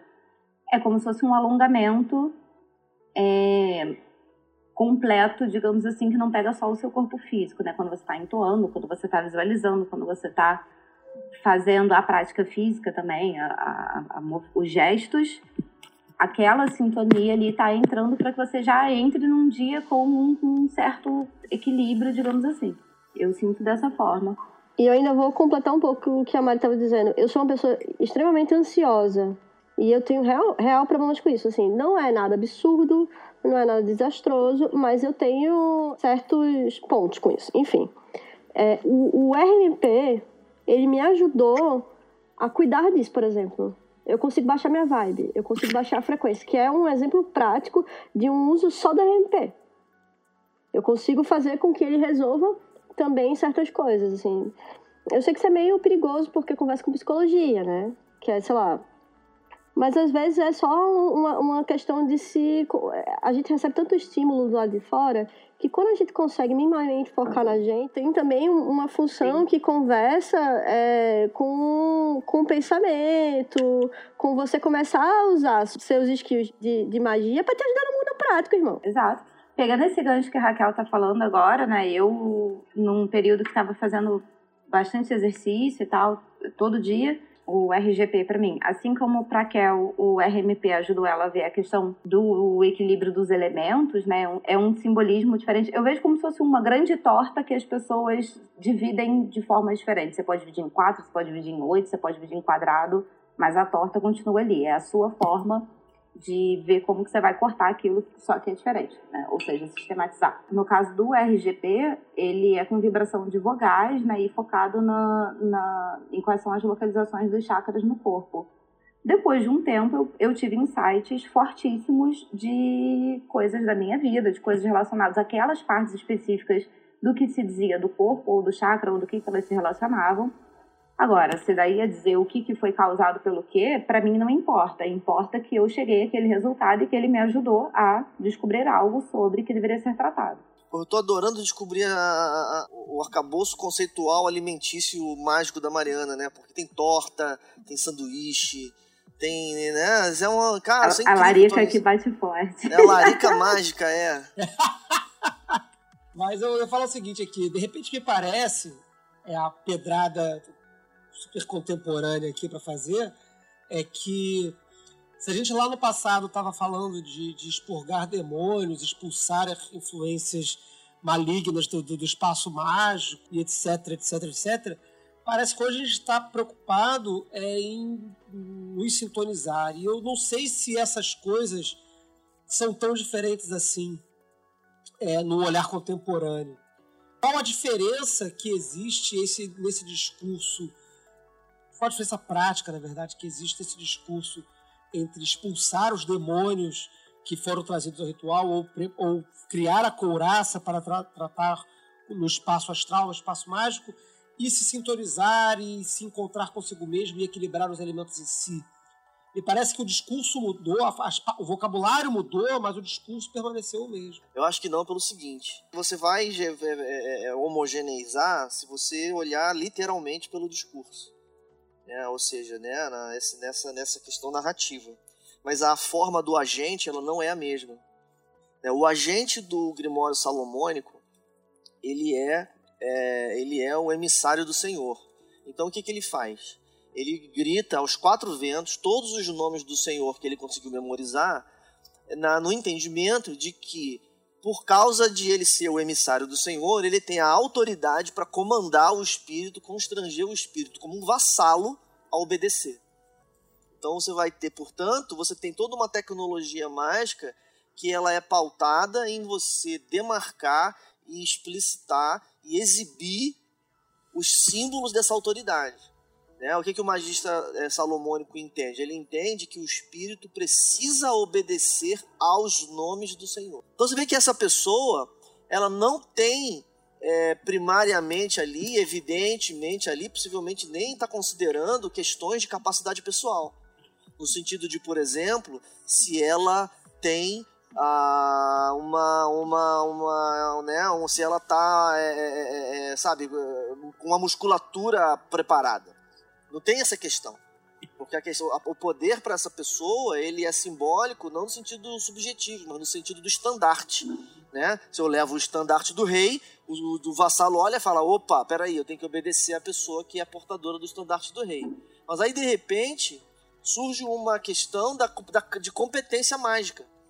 A gente hoje considera competência mágica de uma maneira que aquele grimório não o sujeito, porque a, a, história do sujeito provavelmente é mais complexa, mas que aquele Grimório não considera. O Grimório não diz para você que você tem que treinar magia para que a sua magia seja eficaz. Ele não diz isso. Ele diz, por exemplo, que você tem que fazer um jejum para que você mereça portar a autoridade de Deus. É uma outra ideia. Então aquela pessoa, ela não tem que treinar antes da cerimônia. Ela não tem regime de treinamento para ela. Do, quando eu digo, não, não, não, da história como um todo, que é mais complexa, mas do Grimório. Agora, quando você pega um Grimório moderno, quando você pega um Libernu, quando você pega um Liberó, o que, que esse texto fala para você? Tem que praticar todo dia. Mas qual é o sentido de dizer que tem que praticar todo dia? Esse sentido, ele está na, na, na, numa construção de que existem capacidades mágicas, órgãos mágicos, que se o órgão não for exercitado, ele opera mal. Tem diferença. Mas aí a expulsão dos demônios. Porque eu tô pensando o seguinte: se essa, se essa figura. Tô pensando no banimento, especificamente na figura do banimento. Se essa figura das expulsões dos demônios é, e a organização do, do universo mágico de acordo com a vontade do magista, seja ele representante da vontade divina da voz do Senhor ou não, se isso não é, é uma não é relido, não é retrabalhado hoje no mundo contemporâneo como em vez de você banir os demônios, você bane a sua distração, você bane o seu sua falta de sua ansiedade, você bane a sua falta de foco, você bane tudo aquilo que não te permitirá sim, realizar sim. o trabalho. O que eu tô querendo dizer é o seguinte: você, você, ti, você tinha algo antes que não permitia que você realizasse o trabalho. E eram as forças terríveis do inferno. Né? Ou os espíritos astrais que estavam vagando no, no éter e, te, e grudando em você. Você tinha que banir essa galera. Agora, a gente não tá. Então, deve ter gente, deve ter muita gente preocupada com isso, mas assim, tem uma outra galera, e, na qual talvez nós estejamos aqui dentro dessa galera, que não está tão preocupado com, com, as larvas astrais e com, com os demoníacos seres que vão prejudicar o seu trabalho. Estão preocupados em realizar um trabalho com, com foco, com musculatura, com sem ociosidade, enfim, uma série de coisas que são excluídas do seu, do seu cenário para que você trabalhe adequadamente. É desse tipo de paralelo que eu estou pensando. Eu concordo muito, Flávio. E tem um, um episódio de Sabrina As referências que importam, né? Peu vem aqui cheio de Levi, dos caras. Vamos falar de Sabrina, novo do Netflix. Que é isso que importa. E aí tem um episódio que descobre-se que o pai dela, ele botou um demônio dentro lá de um receptáculo, não sei das quantas, e que, na real, era um demônio que fazia ele ter dor de cabeça, né? E pensando que isso é, na real, pra, pra gente hoje, na, nessa coisa louca psicológica, né? É uma grande metáfora, né? O, o foco é um demônio, a gente pode tratar o foco como demônio. Dá uma cara para ele, você bane ele, faz um, um altar para ele, esconde ele, enfim. Eu acho que, que, na real, isso dava cara a uma coisa que eu não consigo dar, que eu não conseguia ver antes como. como não existia nome, né? A psicologia não tinha avançado tanto para dizer estou angustiada criou-se esses nomes né, no tempo. Ou, sei lá, estou depressivo, ou estou não sei o quê, ou o, o que que quer dizer. Eu acho que eles não conheciam certos nomes, né? E com o tempo a gente foi dando nome um, um pouco mais racional aos demônios. É, esse foi o paralelo que eu estava imaginando aqui. Eu acho que até o discurso muda, sim, claro. Mas, mas a gente continua afastando aquilo que atrapalha. E, e a gente só que o que atrapalha, em vez de ser um, um troço satânico, é, é um troço mundano. Só que eu, eu, eu, tenho problema com esse discurso, embora eu esteja falando isso, eu mesmo tenho um pouco de problema com esse discurso, que ele deixa o espaço mágico muito fora do, do seu misticismo. Isso até poderia ter sido discutido no programa anterior, né? Mas eu acho que isso atrapalha quando a gente pega o espaço místico e, e higieniza ele demais desses termos é, é, tradicionais e trata tudo como se fosse angústia, depressão, medo, síndrome do pânico, sei lá. É, certo. possivelmente é essa aí que é a natureza da crítica que o que o que o, né, o, o, o novo magista tectônico vai fazer para a psicologização da magia. Uhum, né, que é, uhum. é que é justamente né, que no, no processo de psicologizar a magia foi, é, você foi longe demais e aí você reduziu a sua vivência mágica a ficar sentado pensando na sua ansiedade. Mas é aí que eu acho que. Ah, porque você tá. Eu entendo o paralelo que vocês estão fazendo, né? Porque se eu paro de falar de Asmodeu e começo a falar de luto, é possivelmente nada mudou. O paradigma realmente permanece. Eu acho que não, porque não porque essa não é a diferença de que, que vai ser interessante. Essa tem essa diferença, mas essa não é a mais interessante. A gente tem, por exemplo, uma diferença que é a, nem, nós aqui, por exemplo, eu falo eu falo isso com grande confiança. Nenhum de nós acha né? Que o arcanjo Rafael, quando você faz o sol do pentagrama, toca um sininho lá na casa dele e ele tem que sair correndo da privada e arrumando as calças, correndo para ele vir correndo para parar lá na frente do círculo. Ninguém pensa dessa maneira. Fale por si. Né? Nenhum dia. Nenhum dia. Né? imagina, imagina se. Porra, imagina, eu, eu, eu, ligo pra Mariana e falo assim, Mariana. A única cristã diz que não faz isso, eu não imagino que. Porra, que eu, vou, porra, eu vou ligar pra Mariana e falar assim, Mariana, você tá fazendo o ritual do pentagrama aí? Porque eu tô querendo fazer ele aqui, então você pô, libera o arcanjo aí pra mim, que depois eu, eu te aviso pra você poder pegar ele de volta. Não faz assim, ninguém, a gente não pensa assim. Eu até sei que tem ainda pessoas na, na em 2019 que estão é, preocupadas com esse tipo de coisa. Tô querendo dizer nós aqui nesse recorte mesmo. Então, por causa disso, você já pensa banimento diferente. A gente fala devagarzinho para dar tempo, tipo, Rafa. É até Mas lá, aí, gente... de novo, entrando. Apesar de eu ser pessoalmente muito voltada à psicologização da magia, é, era um pouco do que eu estava falando da questão da sintonia dos chakras. Tipo, eu sou, sou, costumo ser muito a vertente de psicologização, sim. Mas quando eu vibro as vogais certas, na entoação certa, focando no chakra certo, aquilo ali dá um efeito diferente em mim, que é inegável pro meu corpo. Não, tudo bem, mas, não, mas o meu ponto não é esse. O meu ponto não é que dá um efeito no seu corpo. Claro que dá um efeito no seu corpo. Né? Mas assim, quando você faz um efeito que é a invocação do arcanjo Rafael, né? É, não tem um arcanjo Rafael que saiu correndo para sua casa e que deixou um senhor Feliciano na mão. A gente não pensa dessa maneira. E, e, e, e, o fato de que o paradigma mudou nesse sentido, ele é, gera um impacto no conceito de banimento. Porque se essa, se essa coisa não é um sujeito que tem que sair correndo, ou então que ele pode se tornar uma visita indesejada na sua casa, e que daqui a pouco você descobre que ele está dormindo no sótão, em cima do quarto da sua filha, e vira reportagem no jornal da internet. Então, assim, então banimento não é mais equivalente a você mandar uma pessoa embora. É alguma outra coisa. E aí o paradigma já não é mais o mesmo, não é uma mera mudança estética terminológica. O, o que você está comentando agora é, me lembrou de há pouco, relativamente pouco tempo atrás, sei lá, uns três meses atrás, a companheira do meu irmão, a, a namorada do meu irmão, estava com uns problemas em casa, na casa que eles moram, com, enfim, barulhos, coisas estranhas, e eles pediram para eu fazer um banimento na casa deles. E foi muito louco, porque primeiro veio minha mãe pedir. Minha mãe veio pedir do tipo, olha, tá tendo uns barulhos, umas coisas lá esquisitas, você sabe que seu irmão não acredita nisso, mas não sei mais a quem pedir, então vai lá você e resolve, que você estuda esses negócios estranhos que ninguém sabe o que é, então vai lá e resolve pelo menos.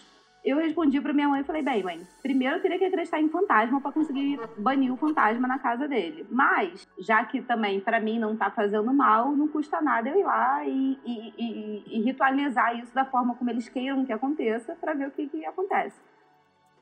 É, não deixa a gente na mão não, Mari. Que isso? O que aconteceu? Deu certo. Deu certo. O, Parou o... de fazer o barulho, aquele barulho lá? O do chuveiro, parou. O chuveiro ligava sozinho de noite e eles ouviam um barulho de passos na escada. O chuveiro quebrou dois dias depois que eu fiz a parada. E eles tiveram que trocar, o que gera uma recomendação. Era uma óbvia. resistência ruim, você provocou um efeito de queimar a resistência. Sei lá. Mas eu tô achando engraçado trazer essa história, né? Porque eu que era ali quem tava performando, digamos assim, era a que menos estava acreditando que estava fazendo um fantasma indo embora ou qualquer coisa. Mas a galera estava muito animada. Tipo, minha mãe me ligou no dia seguinte: ai, obrigada que você foi lá livrar o fantasma. Eu assim, isso aí, mãe, tá ótimo. Se vocês estão achando que tá ótimo, tá ótimo. Então deu certo.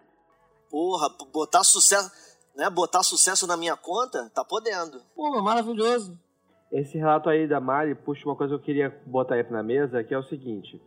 O que, que é mais importante para o banimento? É você ser afinado com a técnica, como no caso que ela descreveu, de, tipo assim, ah, nem estou conectado aqui com esse problema, mas vou só executar essa técnica aqui que eu sou proficiente, ou o banimento que não é, não tem técnica nenhuma, mas é entre aspas de coração, do tipo bater panela ou cantar música, ou que seja, mas coisas que pessoas ou mesmo rezar o terço, o Pai Nosso, coisas que as pessoas que não têm é, uma expertise mágica acabam recorrendo para realizar os seus supostos banimentos, assim, Paulo Santo, etc. Não, eu, vou, eu não vou dar uma opinião, não. Eu vou contar uma história, tá? É, e, e, essa história, ela não, não tô querendo carregar ela de muito significado, não. Mas eu vi uma, uma, uma situação em casa em que a gente fez uma magia muito doida dentro de casa. Tinha uma galera aqui em casa, a gente fez um, uma coisa totalmente impromptu, a gente tava fazendo uma festa, de repente a gente resolveu fazer uma invocação, fez uma invocação muito maneira, e aí nessa situação, uma, uma participante da, dessa cerimônia, ela, ela disse, tem alguma coisa aqui comigo. Né? E aí desenvolveu a coisa, teve uma situação muito legal e tal. E quando chegou no final, fez-se um banimento desse tipo, banimento legal, moderno, bacana de festa. E aí todo mundo, não, agora que a gente fez o banimento, então vamos seguir. Eu falei, não, vamos seguir não. Fulana, a coisa foi embora? E a fulana disse, não, a coisa não foi embora. Então, eu não quero nem dizer qual que foi o método, porque o meu ponto não é sobre a, a, a utilidade do método, isso é uma coisa que teria que ficar de uma outra maneira, né? Mas o meu ponto é que naquele momento ali, a, não deu certo. E tem que dar certo. Faz sentido. Não é uma questão, não é uma questão é, é, é, é ritualística. Uhum. Tipo, abraçar antes de se despedir. Não, porra, a entidade tinha que ter ido embora e não foi. Aí teve que fazer outro banimento, usando outro método, e aí a gente perguntou de novo, agora a coisa foi embora? Aí ela falou, agora a coisa foi embora. É isso aí. Eu, cara, a, só, a coisa tem que ir embora. O ponto é esse. A diva, né? Eu gosto de bater panela e acender Palo Santo, eu sou muito desconfiado. Mas é, é porque é, é, é. Depende da coisa, né? Vai que são várias coisas diferentes. Tem coisa que foge com panela, tem coisa que não pois foge. É. Aí, aí dá ruim. Aí tem que ver o mecanismo de identificação de coisas. Para isso temos os médios aí no mundo, para ajudar a gente nessa tarefa ingrata de, de ver coisas que nós não vemos normalmente. Novo serviço do Calem, identificação de coisas. É, você tem aí na sua casa é um espírito zombeteiro. Essa aí você banha com Paulo Santos, é fácil. É, uma módica quantia, o Calém vai até sua casa e expulsa os espíritos. Você pode chamar a Mariana, que ela está aí já com experiência reconhecida no mercado de exorcismo. Eu não conserto chuveiro, só quebra. É, não, não conserto. Ele para de fazer barulho. É, pô, mas enfim, tem custo. É, o, o, custo o custo da módica quantia mais a, a, o seu chuveiro novo.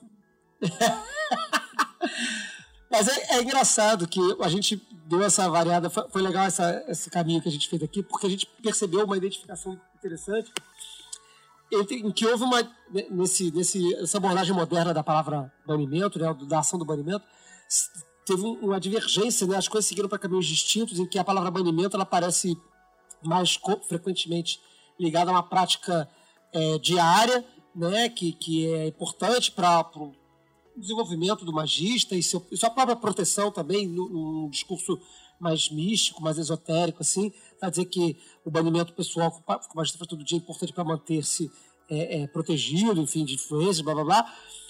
Concluindo, a, a ideia de, desse banimento que a gente usa diariamente, que a gente usa no, nas cerimônias, ele se divergiu da ideia de exorcismo, né? É engraçado, porque a gente não, não, não parece pensar mais tanto hoje em dia na, no exorcismo. De ir no lugar e falar, fodeu, tem um troço aqui, eu vou fazer um banimento. Vocês acham que isso é uma, uma, é uma figura ainda hoje? Quer dizer, de certa a, forma foi o que aconteceu lá na casa do meu irmão, né? Sim, aconteceu sob uma demanda deles dentro de uma tradição provavelmente católica de que quando tem uma coisa acontecendo da sua casa, você chama o padre e manda a coisa para fora. Você espontaneamente não foi lá e falou, não, sem um lance que eu vou lá e vou botar para fora. É, Nesse caso, não. Nesse caso, especificamente, meu irmão é bem ateu, sempre foi. A gente foi criado para ser ateu desde sempre. E a namor dele é ligada à bruxaria. Olha. Então. Alguém tem alguma experiência de exorcismo, assim, também, de ser chamado para fazer uma coisa e, e, e mandar para fora? Rapaz, eu, eu, nunca tive uma experiência de exorcismo, de ser chamada. Mas meu pai era do, era do Vale do Amanhecer, não é? Hum. E aí, eu não sei se vocês conhecem o Vale do Amanhecer, mas ele, ele é uma mistura do Brasil com o Egito, real, oficial. Assim. Eu espero que tenha ETs nessa história. Se não tiver, eu vou ficar decepcionada. Tem, tem, tem que ter ETs, tem que ter Akhenaton. Tem, tem que ter Arca da Aliança. Tem tudo. Tem tudo, ó. Vale Amanhecer, é, é, é, rapaz, é, era uma coisa que a gente via estudar. Tem ET, tem sereia, tem Jesus. Tem prostituição, tem bruxaria, tem. é, tem tudo. E um dos trabalhos que, que, lá, que eles realizavam, meu pai hoje em dia não é mais, ele encontrou Jesus e o rei, que é aquela coisa toda, quer fazer acupuntura e tal. Faz acupuntura, meu pai é acupunturista. E aí, é, eles tinham uma mesa que era a mesa evangélica. Deus sabe por que esse nome, nesse grande rolê. E era uma mesa de desobsessão. E eu já fui desobediente. Desobediente. Como é que chama? Desobediente. Ah, ah, isso aí eu vou, eu vou arriscar a dizer que isso deve ser desobsediada. Amiga, não sei se deu muito certo, não. Um belíssimo demôniozinho. Mas assim, eu já tive essas experiências e é muito bizarro. Pensando hoje em dia. É, eu, eu, acho que a gente realmente deu uma evoluída, pelo menos nas conversas. Antigamente eu ouvia muito, ah, tem um espírito aqui nessa casa. Era uma conversa frequente. Eu não sei se vocês tinham isso, mas lá em Recife tinham as histórias. E depois de um tempo, eu não ouço mais essas histórias. Sobre, ah, tem um, um espírito ruim aqui, sinto uma energia estranha, ou no máximo você fala que, tipo, opa, aqui tá um negócio equilibrado. Eu acho que a galera mudou um pouco do discurso para essa questão do demônio para energias que estão desarmonizadas. Virou é, virou a física quântica mesmo. Meu pai, é, depois de um tempo, ele começou a parar de falar de desobsessão, obsessão, enfim, para falar sobre equilíbrio de pontos. Aquela época, você lembra daquelas varetinhas de. para é, medir. Radiestesia. É de radiônica, né? Coisa. Meu pai, ele ó, medindo todo mundo. Então, deixou de ser você está obsediado para você estar desequilibrado é, é, energeticamente. Mas tem alguém equilibrado energeticamente full time? Rapaz, meu pai, ele deu o melhor dele. Eu não sei se está adiantando, completamente desequilibrado, mas amo. O pai não ouve. Você vê que a técnica não. não tá boa. Então, já, já tá mais do que na hora da gente inaugurar o eletricismo espiritual, né? Para poder consertar esse circuito aí, equilibrar essa voltagem. eletricismo espiritual. Fazer, um curso técnico de eletricista espiritual. Exatamente, para poder que, que, consertar a energia, que a energia tá, tá com a amperagem tá toda errada. Esse papo de energia dá, dá um podcast próprio para ele, né, cara? Que, o que caralhos é energia? Vai ser o nome do podcast. Ah, pode, pode botar na pauta do ano aí. O que, o que raios é energia? Mas enfim, vocês é, lembram, vocês tiveram lembranças assim da infância de vocês, do, dos pais fazendo defumação em casa? Alguém teve isso? Não, minha família é, é igual a da Mariana, é tudo ateu, agnóstico, desinteressado. em casa é todo mundo muito ateu. Não... Nossa, minha mãe fazia vários. Era, era defumação dentro de casa semanalmente, era água benta, água com sal, era tudo que você imaginava. É, é engraçado, que a minha mãe é católica, apostólica, romana, que se confessa, que, que comunga, que vai na igreja todo domingo e tudo mais, sempre foi. E, mas ela fazia uns defuma, umas defumação brava lá em casa, rapaz. tinha um troço de, de, de, barro e tudo, que ela jogava as ervas lá, sacudia aquele troço da casa toda. E não, não sei se funcionava, não, mas ela fazia. Mas é uma, mas se você pensar que a igreja, ela também faz defumação, a igreja uhum. católica faz defumação e tem efeito de, de purificação e tal. Então, dentro da, dessa, é, desse método católico, ainda faz sentido. Agora, se você trocou mirra por alecrim, aí... Hum... Eu acho que era alecrim, cara. Eu acho que era alecrim. Ah, não, não, não, não. Isso aí, alecrim já não... É. Mas, enfim, enfim. Balasti. Ompeda, I spit on your crapulous creeds.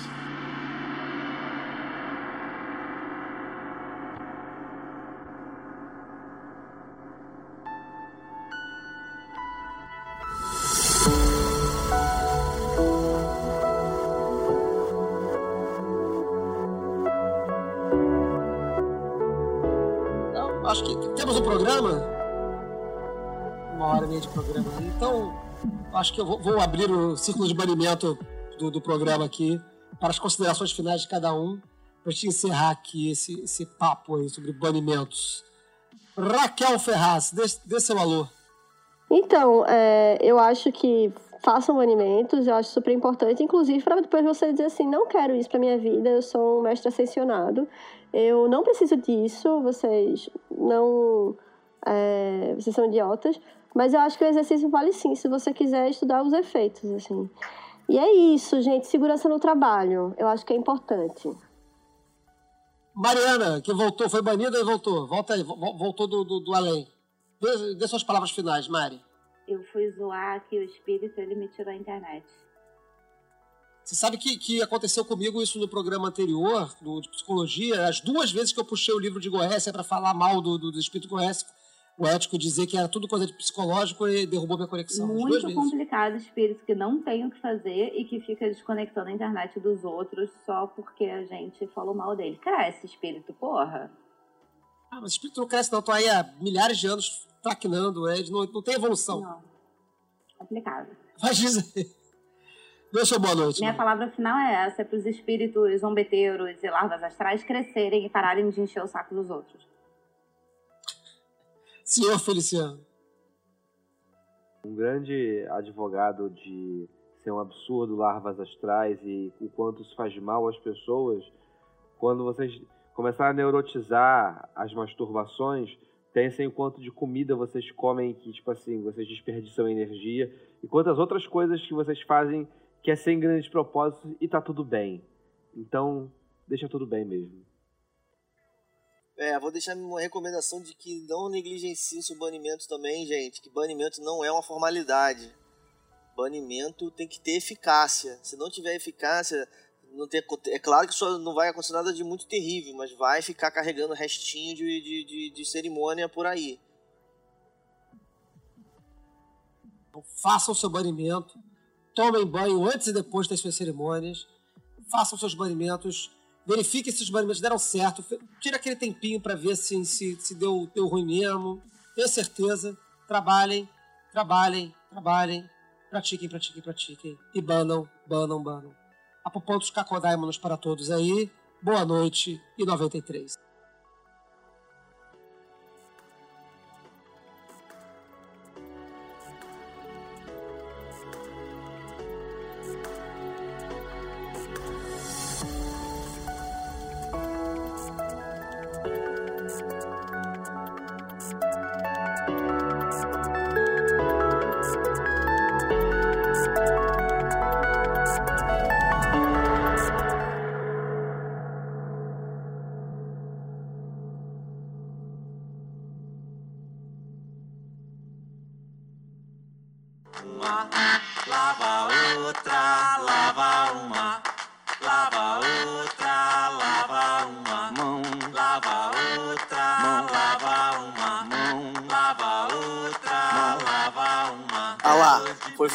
Certeza foi pronunciar mais uma vez a palavra secreta e os, os Men in Black foram lá e baixaram lá e cortaram a internet. Então, Raquel congelou. Eu não foi você, Tá tudo certo aqui. Oi? Só pra você, Peu. Vo- Você baniu Raquel da conversa, porque a gente tava ótimo aqui sintonizado com ela. Como é, que, como é que pode só uma pessoa congelar e ninguém mais congelar? Raquel falou bonitinho aqui, só pra você. Acho que, acho que você que congelou, no caso. Então é só eu que não posso ouvir a palavra secreta, então. Eu não sou, eu não estou preparado. Você não é especial o suficiente, tem que voltar a treinar mais. Porra, eu não tô preparado pra ouvir a palavra. Você não tá preparado pra ouvir a palavra de Raquel. Não. Tanque, bica, bacia, banheira. Lava uma mão, mão, mão, mão. Lava uma mão, lava outra, lava uma mão, lava outra, lava uma. Este programa foi editado por arroba etnoesquizo.